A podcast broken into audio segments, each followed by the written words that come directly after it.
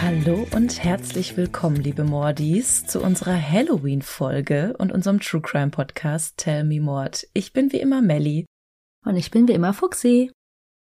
Und wie ihr es gerade schon in der Einleitung gehört habt, es ist in ein paar Tagen Halloween und natürlich darf da unsere obligatorische Halloween-Folge nicht fehlen. Wie immer haben wir euch zwei Fälle mitgebracht. Jeder von uns erzählt einen davon. Die können sich an Halloween abgespielt haben oder haben zumindest einen Bezug zu etwas Gruseligem, was einfach jetzt gerade zum Thema passt. Und um das schon mal vorwegzunehmen, wir haben tatsächlich heute keine Heldentat vorbereitet, weil die soll euch ja normalerweise aus dieser Stimmung rausziehen, aber wir möchten euch in Stimmung bringen für Halloween. So sieht's aus. Aber bevor wir mit der Folge starten, hat Fuxi noch eine kleine Ankündigung für uns. wir beide. Also die uns auf Instagram folgen, ihr habt's schon gesehen, vielleicht habt ihr das auch in der einen oder anderen Folge gehört. Wir haben endlich Tell Me Mord Podcast Merch. Ja, wir freuen uns so unfassbar. Es war echt ein Riesenschritt für uns, das jetzt endlich mal durchzuziehen. Es war ein Thema, das uns schon sehr lange beschäftigt hat und sehr viele von euch da draußen haben immer wieder nachgefragt. Und jetzt ist es soweit. Ihr könnt auch passend zur Jahreszeit Hoodies shoppen in schwarz, in weiß, Zipperjacken auch in schwarz und weiß mit unserem Logo, aber auch für den Zwiebellook, weil wer weiß, was das Wetter noch so bringt, gibt's auch Shirts. so sieht's aus und vielleicht gibt's in Zukunft auch noch ein paar mehr Sachen, aber dann mehr. Genau, den Link zum Shop findet ihr in unseren Shownotes, im Linktree oder auf Instagram oder in unseren Stories, in den Highlights. Wir werden euch so zu spammen. so sieht's aus. Weil, was folgt nach Halloween? Weihnachten. Ja, und vielleicht möchtet ihr ja eure Liebsten mit ein bisschen Tell Me More Merch beschenken. Oder euch selbst. Ich würde es für mich selber bestellen. so, aber um beim Thema zu bleiben, wir steigen natürlich direkt ohne viel Smalltalk in unsere Fälle ein. Möchtest du starten, Fuxi? Ja, ich bin ja der Typ, hinter mich bringen und dann entspannt Mellies Fall lauschen. Mein Fall heute ereignete sich in Kanada, da war ich tatsächlich dieses Jahr auch im Urlaub. Mhm, also sehr viel Bezug, vor allem zu dir. Ja, also ich kann euch das nur empfehlen und wenn ich euch jetzt diese Geschichte erzähle, ich kann es euch trotzdem noch empfehlen. Ich möchte aber vorher etwas loswerden. In unserem Podcast haben wir in der Vergangenheit ja schon sehr viele grausame Verbrechen behandelt. Aber ich muss zugeben, dass ich bei dieser Recherche ein echt komisches Gefühl hatte. Ich meine, wie hoch ist die Wahrscheinlichkeit, dass du in die Fänge einer Sekte gerätst, jemand einen Exorzismus mit dir durchführt oder du einen Kannibalen triffst, der dich verspeisen möchte? Mhm. Doch dieser Fall behandelt ein Verbrechen, das viel wahrscheinlicher vorkommen kann, insbesondere uns Frauen. Du hast jetzt auch schon die letzten Tage und Wochen mir immer wieder erzählt, dass das ein Fall ist, der deine größten Ängste behandelt. Und ich weiß überhaupt nicht, worum es geht. Ich war, ich kannte immer nur das Stichwort, es spielt in Kanada, aber mehr weiß ich tatsächlich nicht. Deswegen bin ich jetzt sehr gespannt, was du heute erzählst. Ja, genau, das ist es nämlich. Ich hoffe, ihr trotzdem weiter. Die Triggerwarnungen stehen wie immer am Anfang der Show Notes. Also schaut euch das an. Wenn es schon Themen sind, die euch zu nahe gehen, dann hört das nicht alleine oder überspringt die Folge einfach. Wir befinden uns in der kleinen idyllischen Gemeinde Armstrong in der kanadischen Provinz British Columbia, umgeben von Bergen und funkelnden Seen. Dort lebt Taylor Van Dies gemeinsam mit ihrer Zwillingsschwester Kirsty, ihren Eltern Marie und Raymond und ihrem Familienhund. Die beiden Mädchen wuchsen sehr wohlbehütet auf, denn Armstrong hat nur etwa 5000 Einwohner, also kennst du gut wie jeder jeden. Taylor wird von ihrem großen Freundes- und Bekanntenkreis als gesellige und lebenslustige Person beschrieben, die immer gerne Spaß hat und gerne neue Dinge ausprobiert. Ihre Mutter sagt, dass sie sehr gut mit Leuten klarkam, weil sie sich mühelos anpassen konnte, quasi wie ein Chamäleon, und deswegen auch nie angeeckt ist. 2011 ist Taylor 18 Jahre alt und hat gerade ihren Highschool-Abschluss zusammen mit ihrer Zwillingsschwester und ihren Freunden absolviert. Außerdem ist sie gerade dabei, ihren Führerschein zu machen. Ihre Freizeit verbringt sie wie die meisten Teenies überwiegend mit Freunden und ihrem festen Freund Colton. Zu ihren Hobbys zählen World of Warcraft oder Filme schauen wie zum Beispiel Harry Potter oder Serien wie The Walking Dead. Aber ihre größte Leidenschaft sind Horrorfilme. Sie liebt alles, was mit Gruseln zu tun hat und deshalb hat sie auch eine Lieblingssaison im Jahr. Halloween. Schon Wochen vorher fiebert sie auf den 31. Oktober hin. Diese Vorfreude teilt sie zusammen mit einigen Kostümideen auf ihrer Facebook-Seite. Eigentlich sind sie und ihre Freunde mit 18 Jahren zu alt, um durch die Nachbarschaft zu ziehen, Streiche zu spielen, Leute zu erschrecken und Süßigkeiten zu sammeln. Doch da sie gerade ihren Highschool-Abschluss gemacht haben und sie wissen, dass sie bald alle auf verschiedene Colleges im ganzen Land gehen würden, wollen sie ein letztes Mal diese Tradition aufleben lassen. Sie wollen sich ein letztes Mal gemeinsam verkleiden und durch die Nachbarschaft ziehen und gemeinsam feiern. Und schon Tage vorher machte sich Taylor Gedanken über ihr Kostüm. Es gab einfach viel zu viele Ideen. Und schließlich entschied sie sich dafür, sich als Zombie zu verkleiden. Am 31. Oktober 2011 ist Taylor mit ihren Freunden Zoe und Clay verabredet. Es ist tatsächlich das erste Jahr, in dem sie nicht mit ihrer Zwillingsschwester zusammen feiert. Taylor verbrachte viel Zeit damit, ihr Gesicht bleich zu schminken, ihre Kleidung zu zerreißen und überall am Körper Kunstblut aufzutragen bevor sie sich von ihren Eltern verabschiedet, ihrem Freund Clay eine kurze SMS schreibt, dass sie gleich da ist und dann um 17.50 Uhr das Haus verlässt. Der Weg zu Clay nach Hause ist nicht weit. Taylor muss nur einen kleinen Weg entlang gehen, der an Bahngleisen vorbeiführt. Diesen Weg ist sie auch schon sehr oft gegangen. Und wie gesagt, Armstrong ist klein und man fühlt sich auch im Dunkeln sicher. Ihre Freunde waren schon etwas früher da und warten bei Clay auf sie. Doch Taylor taucht nicht auf. Dass sich Taylor verspätet, ist auch sehr ungewöhnlich. Das macht ihnen Sorgen. Schließlich hat sie sich seit Tagen auf Halloween gefreut. Warum sollte sie das jetzt einfach ausfallen lassen? Mhm. Und falls doch etwas dazwischen gekommen wäre, würde sie doch zumindest absagen. Ihr fester Freund Colton ist zu Hause geblieben und schaut auf sein Handy. Eine SMS von Taylor um 18.06 Uhr, also 16 Minuten nachdem sie zu Hause losgegangen ist, schrieb sie ihm Being creeped. Mhm. Was übersetzt heißt, ich werde belästigt. Aber nicht von wem? Mhm, nur being creeped. Mhm. Und er weiß sofort, dass etwas nicht stimmen kann. Daraufhin versucht er sie anzurufen und ihr zu schreiben. Doch er bekommt keine Antwort. Auch Clay und Zoe können sie nicht erreichen. Und panisch beginnen die Jugendlichen die Gegend abzusuchen und auch Taylors Familie zu informieren.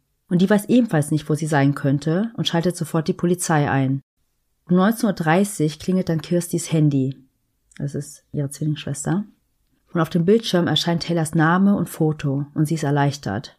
Doch am anderen Ende ist nicht ihre Zwillingsschwester, sondern ein Jugendlicher, der sich als Liam Brown vorstellt. Er sagt, dass er gerade das Handy an den Bahnschienen gefunden hat. Mhm. Also im Grunde ihr Weg zu der Party. Genau. Und das ist wirklich nicht weit. Also sie braucht vielleicht 15 Minuten oder so. Mhm. Und Sie ist ja um 17.50 Uhr losgelaufen und um 18.06 Uhr hat sie ja ihrem Freund geschrieben, being creeped. Ja. Es ist zwar nicht viel Zeit vergangen, aber dadurch, dass es so untypisch für sie war, waren mittlerweile schon Dutzende Menschen in kleinen Gruppen unterwegs, um nach ihr zu suchen. Sie rufen Taylors Namen in die dunkle und kalte Nacht, doch sie bekommen keine Antwort. Und um 20.45 Uhr machte eine Gruppe, in der auch Zoe war, die schreckliche Entdeckung.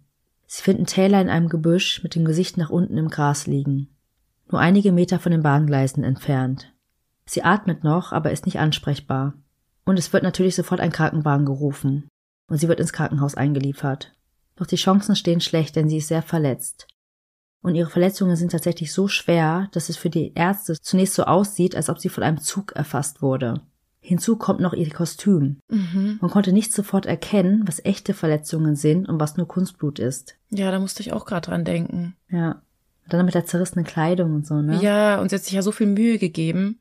Und noch in derselben Nacht wird sie in ein anderes Krankenhaus gebracht, wo man ihre schweren Kopfverletzungen besser behandeln könnte. Und Taylors Familie und Freunde bangen in dieser Nacht um ihr Leben.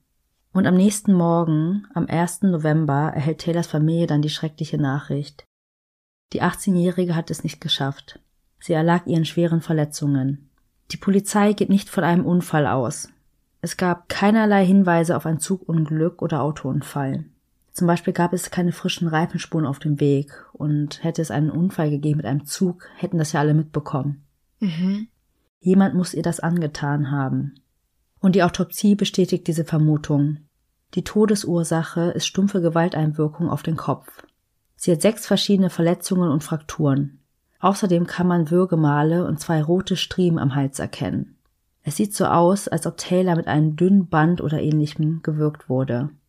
Außerdem findet man noch Abdrücke von ihren eigenen Fingernägeln an ihrem Hals, was darauf hindeutet, dass sie versucht hat, das, was sie wirkt, von ihrem Hals wegzureißen. Mhm. Außerdem hat sie noch zwei gebrochene Finger. Ihre Freunde machen sich schwere Vorwürfe, dass sie sie nicht früher gefunden haben. Doch der Rechtsmediziner stellt fest, dass Taylor den Angriff niemals überlebt haben könnte, auch nicht, wenn sie eher gefunden worden wäre. Seiner Meinung nach grenzt es schon fast an ein Wunder, dass sie drei Stunden später überhaupt noch am Leben war.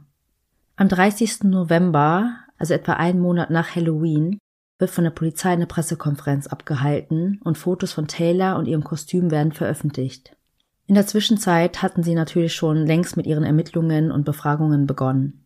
Eine Frau, deren Grundstück an den Weg an den Bahngleisen grenzt, ist an Halloween im Nachhinein etwas Seltsames aufgefallen.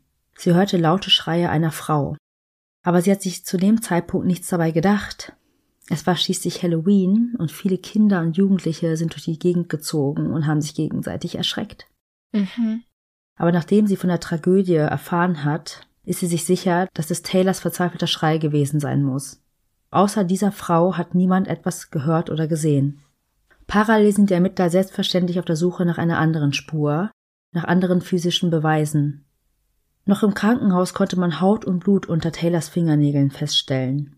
Diese DNA wurde entnommen, doch es gab keine Übereinstimmung in der DNA-Datenbank mit einer polizeibekannten Person. Dafür aber eine Verbindung mit einer anderen Tat, bei der genau diese DNA sichergestellt werden konnte. In der kanadischen Großstadt Kelowna, die ist etwa 70 Kilometer südlich von Armstrong, wurde im April 2005 eine Sexarbeiterin von einem Kunden gefesselt und mit vorgehaltenem Messer vergewaltigt. War das womöglich ein Motiv? Wollte der unbekannte Täter Taylor vergewaltigen? Bislang tappte die Polizei nämlich dahingehend im Dunkeln. Sie wussten nicht, ob Taylor ihren Angreifer vielleicht kannte oder ob sie ein zufälliges Opfer war. Mithilfe des Opfers konnte 2005 ein Phantombild des Täters angefertigt werden, um ihren Vergewaltiger zu fassen. Doch damals ohne Erfolg. Es wird dann eine weitere Pressekonferenz von der Polizei einberufen, die dann auch in ganz Kanada ausgestrahlt wird. In dieser Pressekonferenz haben sie nämlich dieses Phantombild genutzt, um den Täter zu finden. Ich würde dir das gerne mal schicken, Melly. Und da kannst du mir ja sagen, erstmal, was du siehst und was dort steht als Beschreibung. Mhm. Zwischen den beiden Taten liegen ja nur fünf, sechs Jahre, also müsste man eigentlich nur, ja, das Alter ändern. Mhm. Falls ihr euch wundert, ich schicke es Melly, weil wir gerade nicht in einem Raum sind. okay, also auf diesem Fahndungsplakat steht Help Police identify this man, suspect, Armstrong Murder of Taylor Van Diest. Oktober 31, 2011. Und ich lasse mal den unteren Teil weg.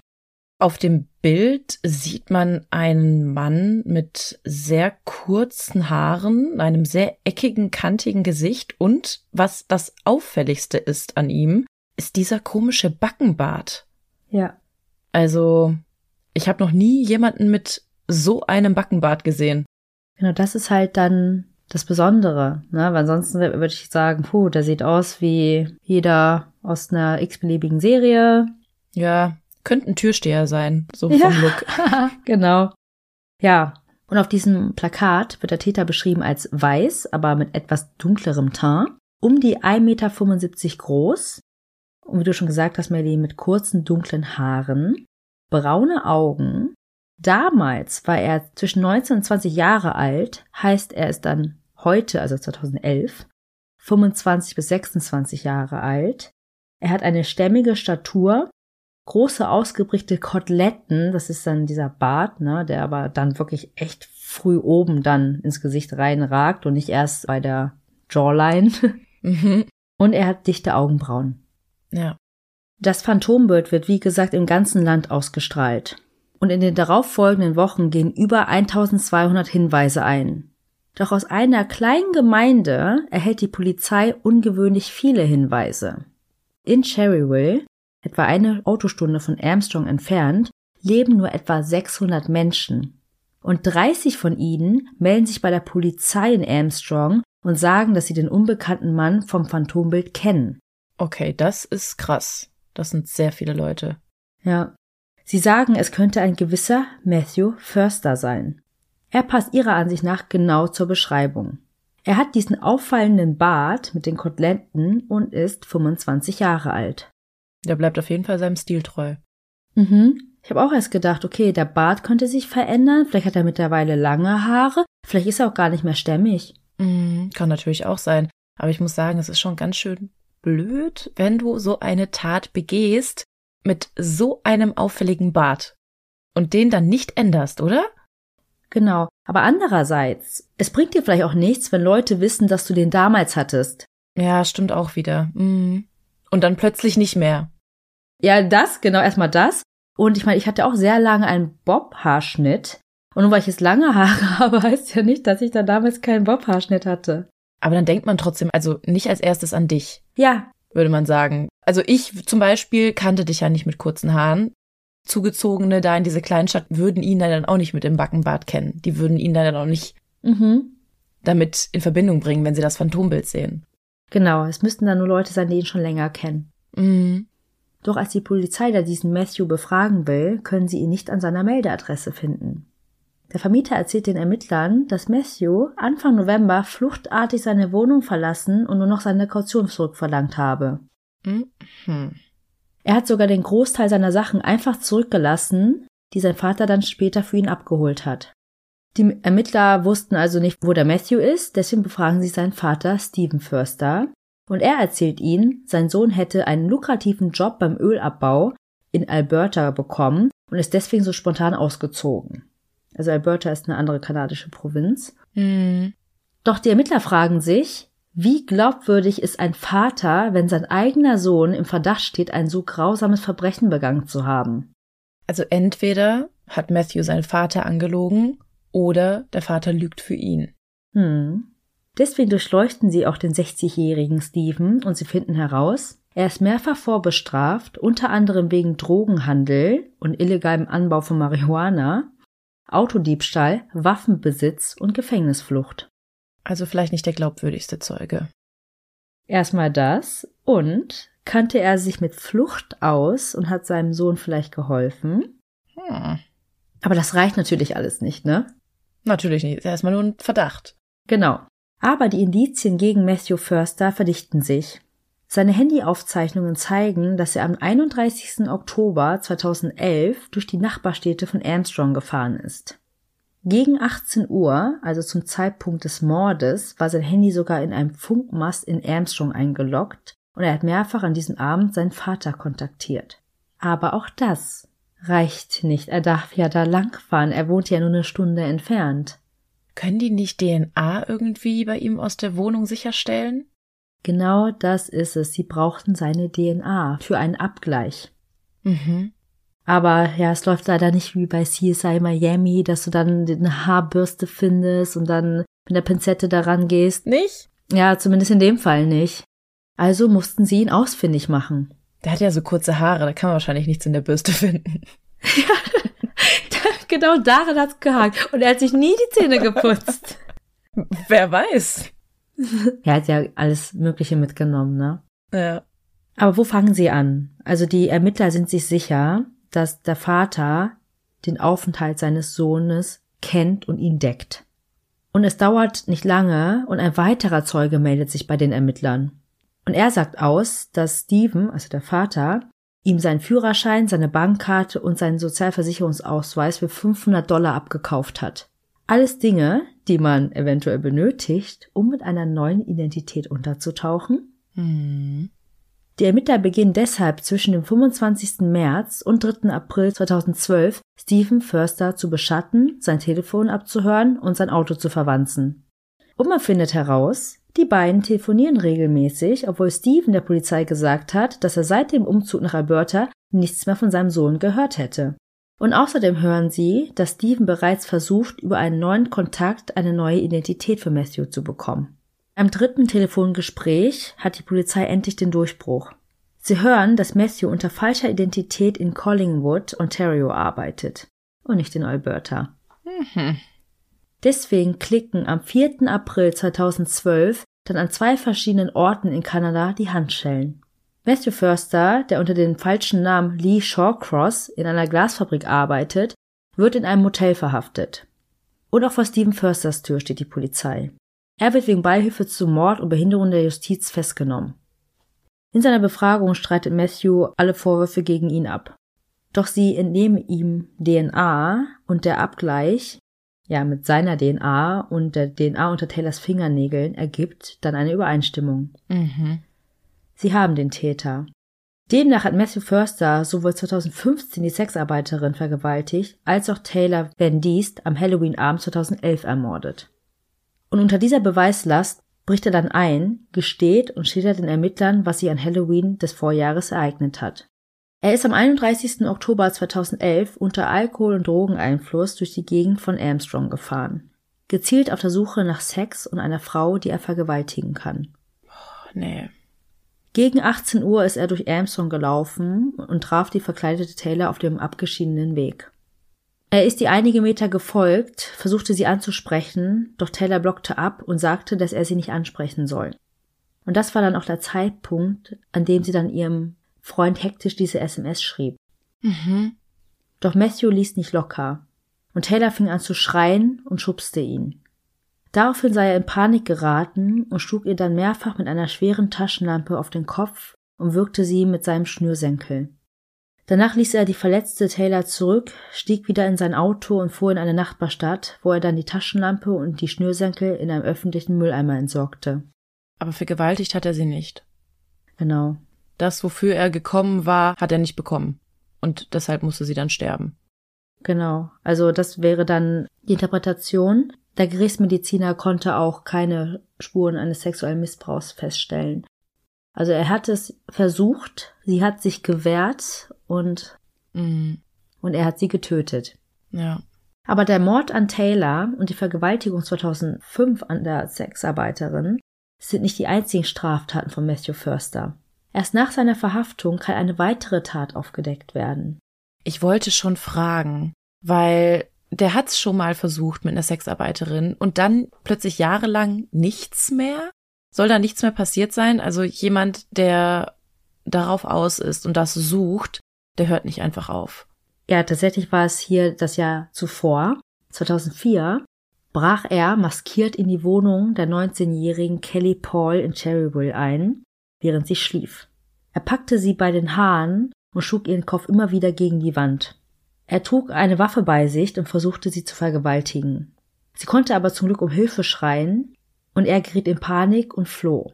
Und da er eine Maske auf hatte, konnte die 19-jährige Kelly ihn nicht erkennen.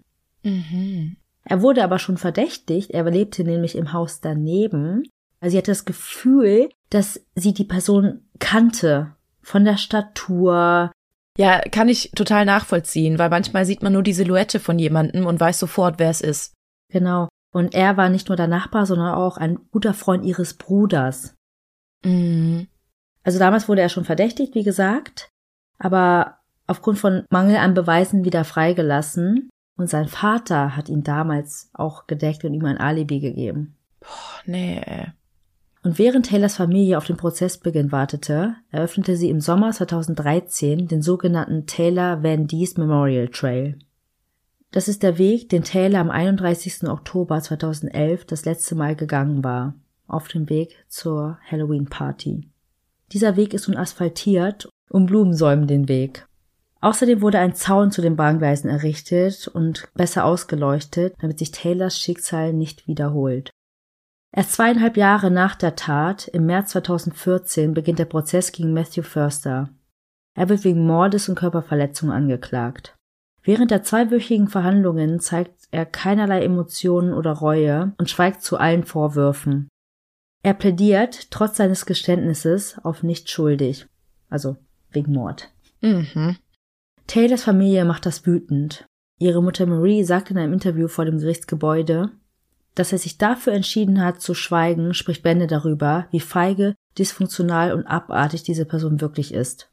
Seine Verteidigung bringt das Argument hervor, dass Matthew gehofft hatte, dass es einvernehmlichen Sex geben könnte.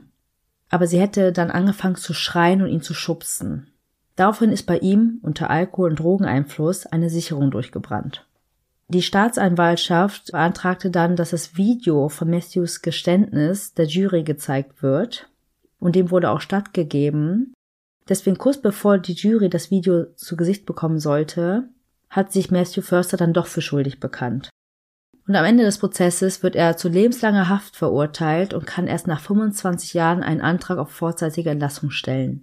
Gott sei Dank. Doch das ist nur ein schwacher Trost für die Eltern und die Zwillingsschwester von Taylor. Die Mutter sagt nach dem Urteil zur kanadischen Presse, es gibt keinen Abschluss für uns, weil wir Taylor nie zurückbekommen werden. Unsere einzige Hoffnung ist, dass kein anderes Mädchen solch ein Schicksal erleiden muss. Doch die Hoffnung ihrer Familie, dass der Mörder ihrer geliebten Taylor nie wieder auf freien Fuß kommt und dass jetzt der Zeitpunkt gekommen ist, an dem ihre Heilung beginnen könnte, erlischt im Berufungsverfahren, das Matthews Verteidigung einleitet. Nein. Der Prozess wird wegen juristischer Fehler wieder aufgenommen. Also zum Beispiel hieß es, dass die Jury nur unzureichend vom vorherigen Richter aufgeklärt wurde. Und zum Beispiel wurde das Nachtatverhalten von Matthew nicht richtig eingeordnet. Wie nicht richtig eingeordnet? Dass er ja dann die Sachen entsorgt hat. Man muss die Jury darüber informieren, dass er ja versucht hat, seine eigene Tat zu vertuschen, aber Mord ist ja vorsätzlich, dass er es geplant hat. Aha. Ach so, dass es ja nur eine Kurzschlussreaktion war. Genau. Das Argument ist nämlich, dass es kein Mord war, also First-Degree-Murder, sondern Totschlag, dass er sie nicht vorsätzlich getötet hat. Er wollte ja sie nur, ich setze es in ganz großen Mhm. Anführungszeichen, vergewaltigen. Das war sein Plan und nicht der Mord. Mhm. Dieser Mord sei erst im Affekt geschehen, als sich Taylor lautstark gewehrt hat. Boah, das macht mich so wütend. Das kannst du dir gerade nicht vorstellen. Weil sie sagt, nein, lass mich in Ruhe, geh weg, ich möchte nicht. Und er rechtfertigt dann seine Tat, dass er sie umgebracht hat, dass er wütend wurde. Er wurde wütend, weil sie ihn abgewiesen hat und deswegen musste sie sterben. Ja, also er sagt natürlich Alkohol und Drogen, ne? Aber, nee. Man konnte natürlich auch nicht mehr feststellen, ob er genau an diesem Tag unter Drogen- und Alkoholeinfluss stand. Ja, das kannst du ja nicht mehr rekonstruieren. Ja, und nach diesem Verfahren gab es ein neues Urteil gegen Matthew Förster zum großen Schock von Taylors Familie. Er wird für Second-Degree-Murder jetzt nur noch zu 17 Jahren Haft verurteilt. Und in den zwei Fällen der Vergewaltigung und des Angriffs auf die Nachbarin muss er eine zwölfjährige Haftstrafe absitzen, die wird aber nicht drangehängt, sondern wird zeitgleich abgeleistet. Oh nee, äh. Das heißt, Matthew Förster kann im Jahr 2029 mit 43 Jahren wieder freikommen. Sein Vater Stephen Förster bekam für die Verschleierung des Mordes und die Behinderung der Justiz lediglich drei Jahre Haft und ist mittlerweile längst wieder auf freiem Fuß. Und ich wollte noch zwischendrin sagen, genau das ist der Grund, weshalb ich Kampfsport mache, um mich einfach im Worst Case verteidigen zu können und zu wissen, was ich machen kann. Und dazu gehört eigentlich die Regel Nummer eins, wehr dich erstmal lautstark. Sag, dass du das nicht willst. Und dann macht sie das und sie macht im Grunde alles richtig, versucht die Aufmerksamkeit auch auf sich zu lenken und dann bringt er sie einfach um. Ja. Und sie hat es ja noch geschafft, von dem Handy eine Nachricht zu schreiben. Ja, Du kennst mich, Manny, von meiner Statur und allem und ihr vielleicht auch, die, weiß nicht, auf meinem Profil wart auf Instagram. Körperlich kann ich mich wahrscheinlich nicht so gut wehren, aber ich habe immer dieses Gefühl, wenn ich mein Handy in der Hand habe, dass es irgendwas nützt, aber ich glaube, so schnell kann niemand reagieren. Nee, das habe ich mich tatsächlich letztens auch gefragt. Ich weiß nicht, welche Serie ich geschaut habe. Ich glaube, es war Lupin. Und da wurde auch die Frau irgendwie verfolgt und sie hatte dann ihr Handy in der Hand. Und in dem Moment dachte ich, aber es ist natürlich die Frage, reagierst du wirklich so? Mach ein Video von ihm. Tu so, als wärst du live auf Instagram oder sonst irgendwie und mach ein Video von ihm, weil das schreckt die Menschen ab. Weil sie ja so identifiziert werden könnten. Und das habe ich jetzt schon ein paar Mal gelesen und gehört, auch bei anderen Fällen und auch tatsächlich mal in einer Serie irgendwie, dass die Leute wirklich Angst bekommen, weil sie denken, dass sie ja so auf frischer Tat ertappt wurden. Aber was ist dann die Lösung? Dann verärgerst du den potenziellen Täter und dann gehst du einen Deal mit ihm ein. Ich lösche es, wenn du mich in Ruhe lässt. Nein, du gehst live. Du sagst einfach, du so, gehst, du gehst live. wirklich live. Ja. Du kannst ja auch behaupten, du gehst live. Du machst ein Video von dem Kerl und sagst, mir folgen 2000 Leute und ich bin jetzt gerade live. Es werden gerade immer mehr. 30 Leute sehen dich hier schon. Die sehen dein Gesicht. Die können dich identifizieren. Ich sag jetzt, wo ich bin. Und in zwei Minuten ist die Polizei da, Hm. wenn du jetzt nicht verschwindest. Aber natürlich weiß ich nicht, ob das wirklich funktioniert und ob man in so einer Situation auch so schnell reagieren kann. Und so selbstbewusst dann auftritt. Ja. Das würde mir schwer fallen. Und jetzt im Fall Taylor, dieser Weg, ne? Mhm. Jetzt so viel filmen können, wie du möchtest, ist ja komplett dunkel. Ja, das stimmt. Auch so direkt an den Bahnschienen entlang. So doppelt gruselig, ne? Nee. Ja, also vielleicht versteht ihr, was ich meine. Das sind so Situationen wie oft wollte man doch kein Taxi nehmen. Oder hat gedacht, hey, wir leben hier, keine Ahnung, nicht in einem gefährlichen Land. Ich laufe jetzt einfach hier lang, kurz, passt schon. Wenn ich schreie, hört mich eh jeder, aber ich bin ja nicht mitten im Nirgendwo oder so. Mhm. Aber letztendlich weißt du nicht, auf wen du triffst. Und das ist das, was ich meine. Das kann so schnell passieren. Ja, und ich finde der Aspekt auch vergewaltigt zu werden, ist halt, ich kann es mir nicht vorstellen. Nee, das ist es. Das kann man sich überhaupt nicht vorstellen. Und hier nochmal, ich habe das schon mal in der Folge erwähnt, ich habe es gerade nochmal ganz kurz erwähnt. Wenn ihr die Chance habt, macht einen Selbstverteidigungskurs oder fangt mit Kampfsport an. Je länger ihr das macht, je länger ihr das trainiert, desto eher habt ihr die Automatismen, in so einem Moment zu reagieren und richtig zu reagieren. Deinen Gegner zu schocken, zu paralysieren und den zumindest so lang außer Gefecht zu setzen und dass ihr abhauen könnt. Also wie gesagt, ich habe das Gefühl, ich bin selbstbewusster dadurch geworden, auch wenn ich abends alleine draußen unterwegs bin, weil ich auch immer so ein kleiner Schisser bin, könnte auch in dem Podcast liegen. Aber es gibt mir auf jeden Fall eine Sicherheit. Vor allem merke ich das, wenn ich nach dem Training dann noch die Gassi-Runde gehe, dann gehen mir noch die Griffe, die Kicks, die Tritte, die Schläge nicht mehr aus dem Kopf und ich muss da daran denken und denke auch in dem Moment daran, wenn jetzt jemand kommt, dann würde ich das genau so machen. Man kriegt einfach die Sicherheit. Ja, und das Selbstbewusstsein. Also, ja, dieser Tipp ist sehr wertvoll. Überlegt euch das. Oder auch einfach, lauft nicht alleine. Ja, sucht euch jemanden, lauft mit jemandem, sprecht jemanden an, der irgendwie vertrauenswürdig aussieht und fragt ihn oder sie, ob die Person mit euch nach Hause läuft oder ein Stück des Wegs geht. Ja. Oder telefoniert wirklich. Ja, und es gibt ja auch ganz viele Notfalltelefone, die man anrufen kann, denen du dann auch sagen kannst, wo du bist. Und im Worst Case würden die dann nachverfolgen, was mit dir passiert ist. Ja. Ich weiß nicht, wie wir jetzt die Überleitung zu meinem Fall kriegen sollen, denn mein Fall geht in eine komplett andere Richtung als deiner. Also wenn ihr jetzt sagt, okay, das war mir genug für heute, dann hört gerne morgen weiter und pausiert die Folge jetzt, denn wie gesagt, ihr könnt jetzt wirklich komplett von vorne anfangen. Mein Fall heute spielt nicht an Halloween, aber es ist einer der berüchtigsten und legendärsten und gruseligsten Fälle der USA. Und das Haus, in dem das heute alles spielt, ist eins der gruseligsten Spukhäuser in der Geschichte. Hä? Nein, wir hören mit den Ratespielen auf, weil ich habe letztes Mal schon kläglich versagt. Nein, es gibt heute kein Ratespiel. Ich werde alles brav auflösen. Und wir starten einfach mal direkt. Wir begeben uns heute in meine Lieblings-Halloween-Horrorstadt. New Orleans. Yes. Ja. Doch raten. Doch raten.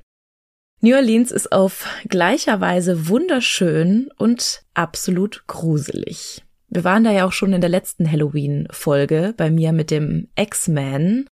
Aber es gab so viele Nachrichten, die sich auch diesen Fall hier gewünscht haben, dass ich dachte, zwei Jahre in Folge nach New Orleans zu gehen, ist auch okay. Und der Fall hat es auf jeden Fall wieder in sich. Ich nehme euch erstmal mit auf eine Reise. New Orleans hat seine French Quarter, den Jazz und seine kreolische Küche. Aber auch seine Voodoo-Traditionen und die Friedhöfe mit ihren opulenten Mausoleen. Und vor allem hat New Orleans jede Menge Geister und Gespenster. In New Orleans gibt es laut den Einwohnern wahrscheinlich mehr Geistergeschichten pro Quadratmeter zu erzählen als irgendwo anders in den Vereinigten Staaten, wahrscheinlich sogar auf der ganzen Welt. The Big Easy, wie New Orleans auch genannt wird, hat einige Geschichten über berüchtigte Geisterhäuser zu erzählen. Darunter ist aber eins, dessen Ruf noch einmal um vieles düsterer ist als bei den anderen. Die Rede ist von der Lalaurie Mansion in der Royal Street 1140 im Herzen der Altstadt New Orleans. Noch nie gehört. In diesem Haus sollen die Geister von über 80 grausam gefolterten Sklaven ihr Unwesen treiben. Bis heute wollen Anwohner immer noch die Schreie aus dem Haus hören. In diesem sehr grauen, sehr herrschaftlichen Anwesen im spanischen Kolonialstil wohnte bis zu ihrer Flucht nach Paris im Jahr 1834 die in der weißen Oberschicht hoch angesehene Delphine Lalaurie, mit ihrem dritten Ehemann, dem Arzt Louis Lalaurie, sowie zwei ihrer vier Töchter und unzähligen Sklaven. Die Lalaurie-Menschen ist ein imposantes, im Kolonialstil erbautes dreistöckiges Eckhaus in der Altstadt. Den Balkon im ersten Stock ziert eine schwarze Metallbrüstung, dekoriert mit wunderschönen Blumenkästen. Wenn man heute an dem alten Haus vorbeiläuft, erinnert von außen nichts an das Grauen, das dort im Inneren geschehen ist. Am 19. März 1787 wurde Delphine Marie McCarthy in New Orleans, Louisiana geboren. Delphine war eins von fünf Kindern des irischstämmigen Louis Barthélemy de McCarthy und seiner Frau Marie Jeanne.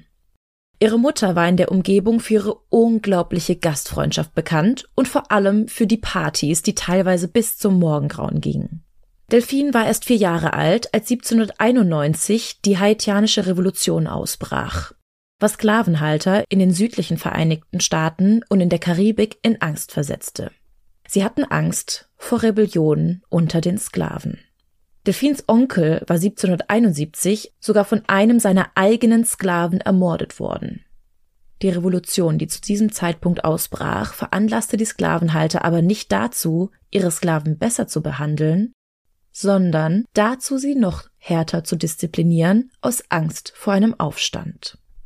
Am 11. Juni 1800, da war Delphine erst 14 Jahre alt, heiratete sie den spanischen Offizier Ramon de López y Angelo.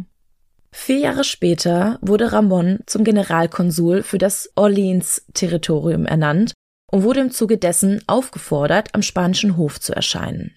Auf dem Weg nach Madrid mit der damals bereits schwangeren Delphine starb Don Ramon plötzlich in Havanna. Sein Tod konnte aber nie abschließend geklärt werden. Nur einige Tage nach seinem Tod brachte Delphine ihre gemeinsame Tochter Marie Borja Delphine Lopez zur Welt. Die verwitwete Delphine und ihr Kind kehrten anschließend nach New Orleans zurück. Vier Jahre nach diesem Ereignis heiratete Delphine zum zweiten Mal. Diesmal hieß der Mann Jean Blanc, ein bekannter Bankier, Kaufmann und Anwalt.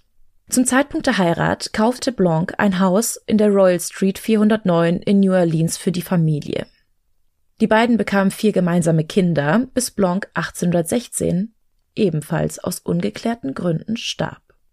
Alles, was Delphine von ihm erbte, waren eine Menge Schulden. Damals waren es etwa 160.000 US-Dollar, was zum heutigen Zeitpunkt mehr als zwei Millionen US-Dollar wären. Ja, also war er gar nicht so rich.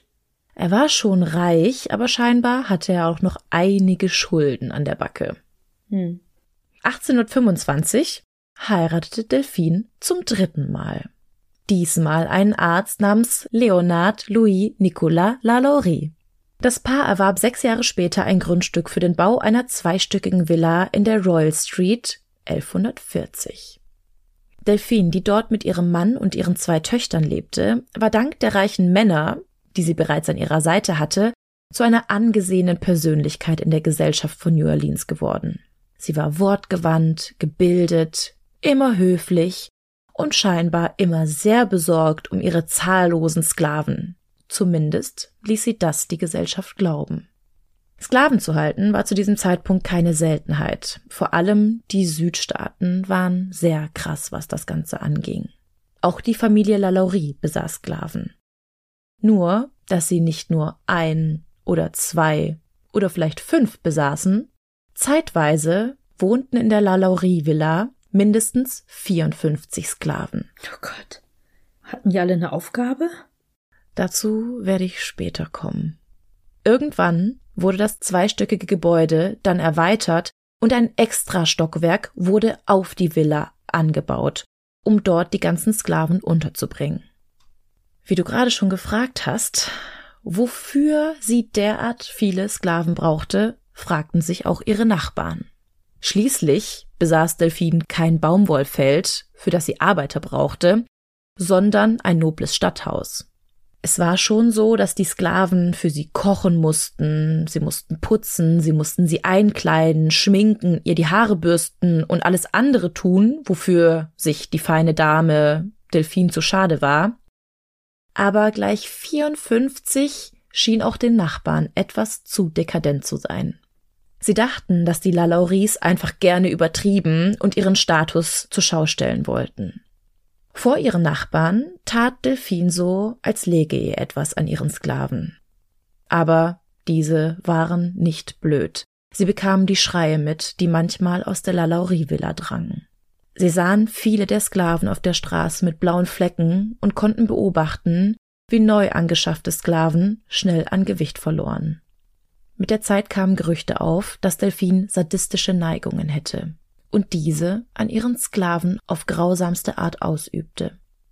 Es hieß, dass sie die Sklaven zwar vor ihren Gästen gut behandelte, doch eigentlich wurden sie gerade mal mit dem Nötigsten versorgt. Eines Tages wurde sogar ein Anwalt zu den Lalauries nach Hause geschickt, als ein besorgter Nachbar seine Bedenken äußerte. Dieser sollte überprüfen, ob die Sklaven auch wirklich angemessen gehalten wurden. Doch bei seiner Überprüfung konnte er nichts feststellen zumindest keine Grausamkeiten. Aber Delphine wurde unvorsichtig. Eines Tages wurde Delphine wie jeden Morgen von einer der Sklavinnen die Haare gebürstet. Doch das Mädchen, das an diesem Tag an der Reihe war, war neu im Haus und gerade einmal zwölf Jahre alt. Als sich einige von Delphins Haaren in der Bürste verfangen hatten, rastete Delphine völlig aus. Sie nahm sich eine Peitsche und jagte das Mädchen durch das Haus bis in den obersten Stock hinauf. Dort stand das Mädchen verzweifelt an einem offenen Fenster und war in der Falle. Doch Delphine hörte nicht auf. Sie prügelte immer wieder und immer weiter auf das Mädchen ein, so dass dieses sich gezwungen sah, durch das Fenster in die Tiefe zu springen. Sie überlebte den Sturz nicht und starb an Ort und Stelle. Einige Nachbarn hatten die Szene beobachtet und auch gesehen, wie die Familie Lalaurie versuchte, das leblose Mädchen verschwinden zu lassen. Aber die Nachbarn erstatteten Anzeige gegen sie. Von da an hatte Delphine ihren Ruf weg. In den besseren Kreisen der Stadt war sie nicht mehr so gerne gesehen. Zwar hielten sie alle Sklaven, aber niemand zeigte die Grausamkeit so in der Öffentlichkeit wie Delphine. Ja, aber nicht nur das, ist es nicht krass, dass es hier nicht mal zu einem Prozess kommt oder zu einer Untersuchung, sondern einfach, oh, die ist ja voll grausam, es ist keine feine Art. So in der Art ist es. Also tatsächlich gab es kaum strafrechtliche Konsequenzen für sie. Das war ja damals auch so. Das waren ja keine Menschen in, unter dem Gesetz. Nee, aber es gab eine kleine Konsequenz, die auf Delphine zukam. Nämlich musste sie eine Geldstrafe von wenigen hundert Dollar bezahlen. Das Regelwerk, weshalb sie das zahlen musste, habe ich nicht gefunden, aber scheinbar gab es einige wenige Regeln, wie die Sklaven zu halten waren. Hm. Und da sich Delphine nicht daran hielt, musste sie diese Geldstrafe bezahlen und sie sollte einige ihrer Sklaven abgeben. Und das Absurde an der ganzen Geschichte war, dass sie ihre Sklaven einfach an ihre eigenen Verwandten verkaufte und diese die Sklaven dann wieder heimlich in das Haus der Lalauries einschleusten. Hm. Doch der 10. April 1834 sollte die ganze Wahrheit über diese Villa und über die Familie ans Licht bringen. An diesem Apriltag hielt Delphine eine ihrer zahlreichen Soireen ab, als plötzlich ein kleines Feuer in der Küche ausbrach. Ihre Gäste gerieten in Panik und wollten so schnell wie möglich das Haus verlassen. Bei ihrer Flucht gelangten sie plötzlich in die Küche des Hauses. Dort fanden sie inmitten der Flammen eine alte Köchin, die an den Backofen angekettet wurde. Sie war es auch, die das Feuer gelegt hatte, um ihrem Leben ein Ende zu setzen. Das Feuer breitete sich weiter im ganzen Haus aus, und einige Nachbarn bekamen mit, was vor sich ging, und boten ihre Hilfe an, um all die Wertsachen vor den Flammen zu retten. Einige der Nachbarn fingen sich aber an zu wundern, wo denn all die Sklaven waren. Denn sie wussten ja, dass die Lalauris einige Sklaven hielten, und bisher hatten sie keinen einzigen im Haus oder im Garten gesehen. Als sie Delphine fragten, wo denn all ihre Sklaven seien, antwortete sie einfach gar nicht.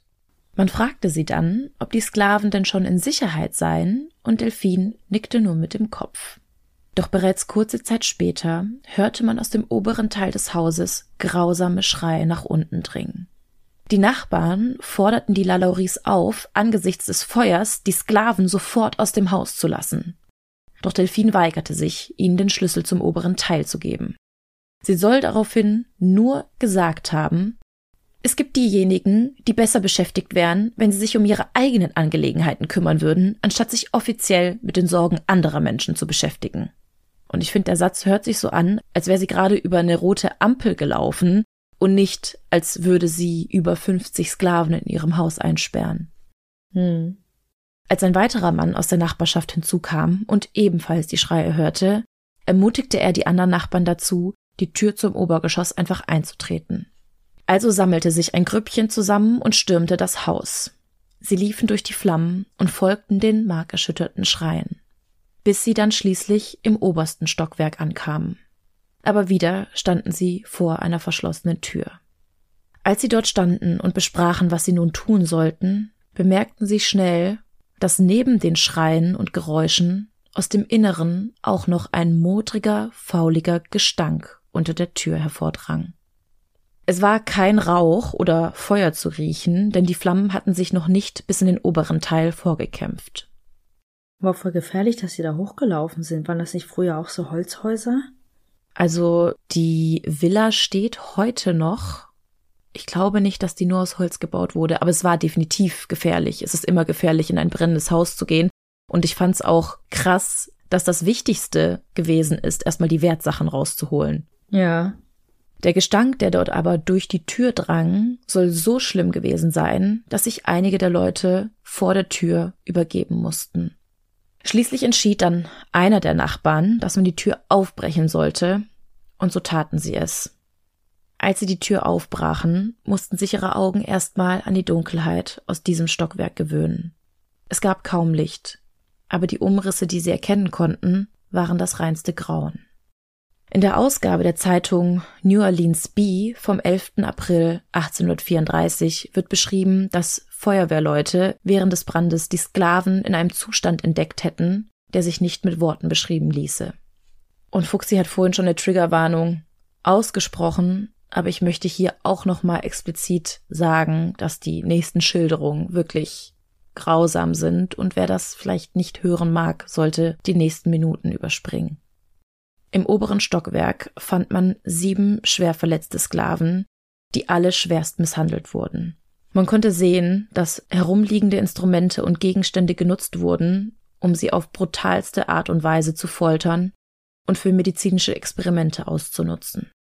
Delphine soll einen Schönheitswahn gehabt haben und sich aus dem Blut und den Eingeweiden ihrer jungen Sklavinnen Tinkturen und Cremes hergestellt haben.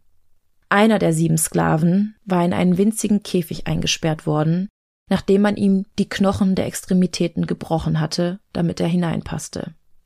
Die meisten der Sklaven waren auf irgendeine Weise verstümmelt und mit Eisenketten um ihren Fußgelenken und um den Hals an die Wände befestigt.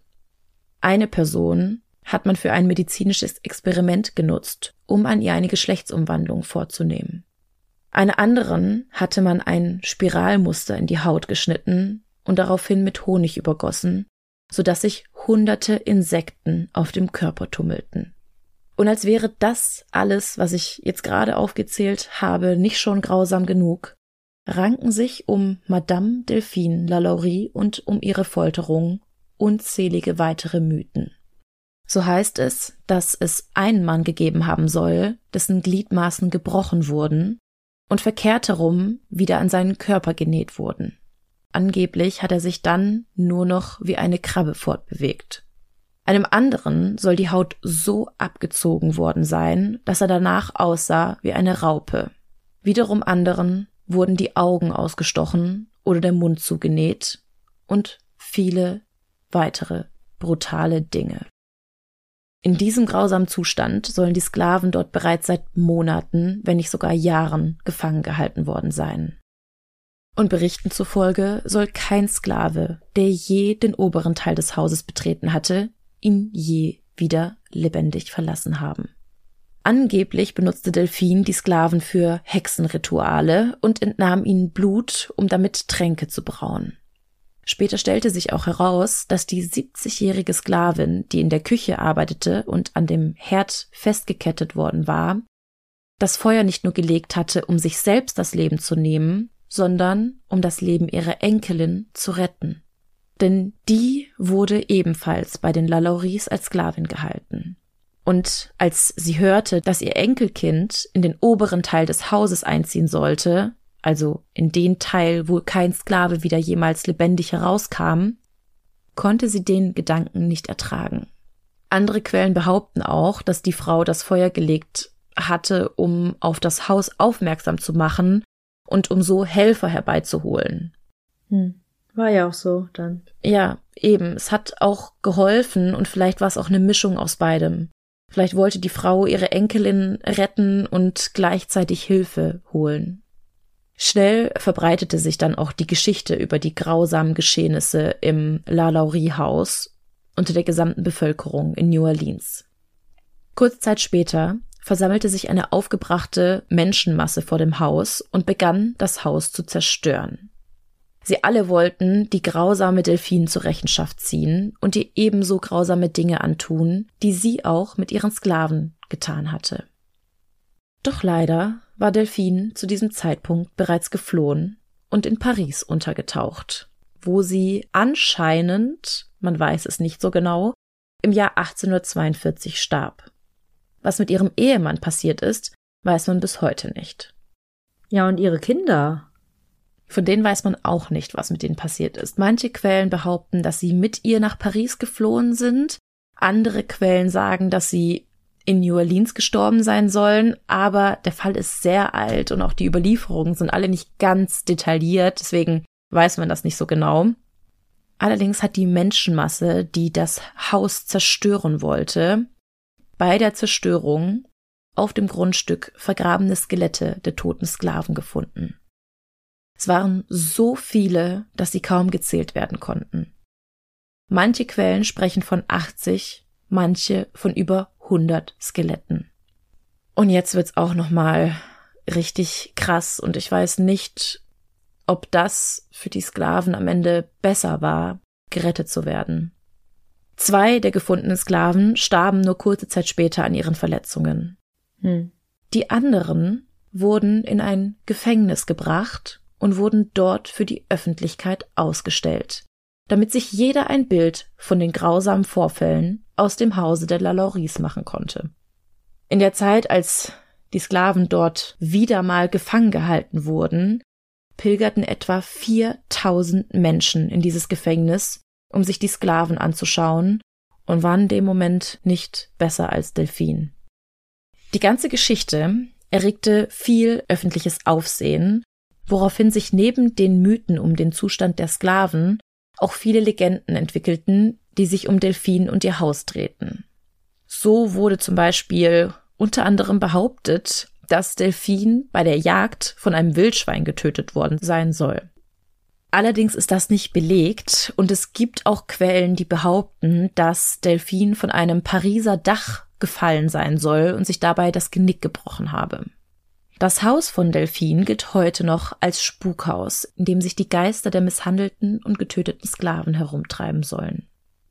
Und hier noch zwei kleine interessante Fun Facts über das Lalaurie-Haus. Im April 2007 kaufte der Schauspieler Nicolas Cage das Lalaurie-Haus für etwa 3,45 Millionen Dollar, musste es allerdings bereits zwei Jahre später im Jahr 2009 wegen einem Insolvenzverfahren wieder verkaufen. Gruselig, dass sein Name Cage ist, wie der Cage. Ja, voll, voll. Und warum wollte er das haben? Das ist eine gute Frage. Das weiß ich auch nicht. Heute ist das Haus ein öffentliches Museum über die Lalaurie-Familie und gilt als eines der bekanntesten Horrorhäuser der USA. Wir müssen da hinreisen, Melly. Ich würde da gerne hinreisen. Das sieht von außen wirklich wunderschön aus. Ich habe mir das bei Google Street View einmal angeschaut. Was mich ein bisschen stört, ist, dass da ein Kastenwagen davor geparkt hat und man sich es nicht komplett angucken kann. Aber ich werde euch ein Foto davon hochladen. Und du hast vorhin auch schon gedroppt, dass du dir sicher bist, woher ich diesen Fall kenne. Ja. Und ich wette darauf, dass sehr viele darauf warten, dass ich es droppe. Denn, wie immer, muss ich euch natürlich zur heutigen Halloween-Folge auch einen American Horror Story Bezug mitbringen. Denn natürlich bietet dieser Fall so viele Zutaten, die an einen absoluten Horrorfilm erinnern. Und so wundert es auch nicht, dass die Macher der Serie American Horror Story in ihrer dritten Staffel die brutale Südstaaten-Lady wieder zum Leben erwecken. Beziehungsweise stirbt sie in dieser Staffel gar nicht erst. Denn die Voodoo-Priesterin Marie Laveau schenkt ihr in der Serie das ewige Leben. Und ich möchte gar nicht zu viel spoilern. Wie immer hier nur die absolute Empfehlung. Schaut euch American Horror Story an. Vor allem, wenn ihr Halloween-Fans seid oder auf Horrorfilme steht. Und das war es jetzt auch von mir mit der unglaublich schrecklichen Geschichte des Lalaurie-Hauses. Ich würde das gern so stehen lassen, weil du hast es so schön erzählt als eine Gruselgeschichte. Mm. Aber ich habe Fragen. das kann die Delfin doch nicht oben alles alleine gemacht haben, wenn das alles so gestimmt hat. Ich meine, die zu quälen mal dahingestellt, das hat sie bestimmt ganz alleine geschafft. Aber diese Operationen, das Umnähen der Gliedmaße, da auch Sklaven zu überwältigen, die ja auch in der Überzahl sind. Die musste die gar nicht überwältigen. Die hat die einzeln da hochgeholt und einzeln festgekettet. Manche, so hieß es in ein paar Quellen, wurden vorher auch sediert, sodass sie sich nicht wehren konnten. Hm. Es gibt auch Quellen, die behaupten, dass ihr Mann unter anderem geholfen hat und auch ihre Töchter, aber die Hauptperson, die das Ganze überhaupt wollte und die die treibende Kraft war, war definitiv Delphine. Ja, nee, das glaube ich auch. Also ich denke schon, dass ihr Mann als Arzt damit Sicherheit einige Tricks an die Hand gegeben hat, um diese Operation durchzuführen. Ja, gerade wenn du sagst, es wurde experimentiert, da wurde an einer Person eine Geschlechtsumwandlung vorgenommen. Das hat ja dann eine, ich sag mal vorsichtig, wissenschaftliche Komponente. Mhm. Das kann die doch nicht alleine gemacht haben. Mhm. Also wie gesagt, der Fall ist unglaublich alt und bis heute ranken sich Mythen und Legenden um sie, um ihre Familie, um das Haus. Und ich muss echt sagen, in der Serie American Horror Story, die machen das wirklich gut, weil du hast echt das Gefühl, du bist gerade mittendrin und das ist alles wirklich so passiert. Also, ja, auch als ich diesen Fall erzählt habe, kamen mir immer wieder Szenen in den Kopf, wie sie. Oh, nee, ich möchte nicht spoilern. Nein. okay, ich muss mir echt überlegen, ob ich nicht doch mit der Serie anfange, weil ich war ja auch nicht so überzeugt von den anderen Formaten, die du mir empfohlen hast. Aber ist doch eine ganz gute Abendunterhaltung eigentlich. Ja, aber es ist die Frage, wenn du nicht auf Horror stehst und nicht auf dieses, ich sag mal, bisschen Weirde in der Serie, dann wirst du sie nicht mögen. Also du musst schon auf ein bisschen Weirdness stehen. Ansonsten ist das, glaube ich, nichts für dich. Ich gucke auch Vampire Diaries. Das ist auch alles nicht real. Und das liebe ich genauso wie das Spin-off The Originals. Und das spielt auch in New Orleans. Deswegen konnte ich mich genau da reindenken, was du erzählt hast. Es ist nämlich genau das, dieser French Flair. Die Viertel, Voodoo, Hexen, diese Läden, der ganze Zauber, Saxophon, Jazz. Ja, ich will da unbedingt hin. Also jetzt schon das zweite Mal an Halloween da gewesen. Mental in meinem Kopf. Aber das wäre so die absolute Traumstadt für mich. Auch als ich mit Google Street View durch die Straßen gelaufen bin, dachte ich mir so, das ist alles so schön. Es hat alles irgendwie so was Mystisches und Verzaubertes und ich weiß nicht, ach, irgendwas, was mich dahin zieht. Ja, lass es dann auch so kleiden. Lass es dann in so Speakeasies gehen. Das war ja damals ja auch so, ne, davon betroffen. Kennst du die Folge von King of Queens, als Doug und Carrie nach New Orleans wollen? Ja, ich glaube, ich kenne nicht viele Episoden, aber ich glaube, ja, das schon. Da sind die auch so begeistert von dieser Stadt. Sie müssen sich zwar von Freunden verstecken, die unbedingt mit ihnen dahin gehen wollten, Doug und Carrie aber alleine gehen wollten und haben dann ihr komplettes Wochenende eigentlich damit verkackt, dass sie sich in New Orleans versteckt haben. Aber gut. Ich würde sagen, wir entlassen euch jetzt in eine gruselige Woche. Ich hoffe für euch, ihr habt sie aufgeteilt, die Folge. Ja. Und wir hoffen natürlich, ihr feiert Halloween schön, ihr genießt es, ihr verkleidet euch, ihr gruselt euch, schaut euch vielleicht den ein oder anderen Horrorfilm an oder geht auf eine coole Halloween-Party. Allerdings bitte in Begleitung. Ja. Dann würde ich sagen, hören wir uns in zwei Wochen wieder mit dem nächsten Buchstaben im Alphabet. Das war jetzt ein Special. Und bis dahin bleibt es nur noch zu sagen, was wir immer sagen. Wir hoffen, ihr Lust auf mehr bekommen. Oder Mormort. Und bis bald.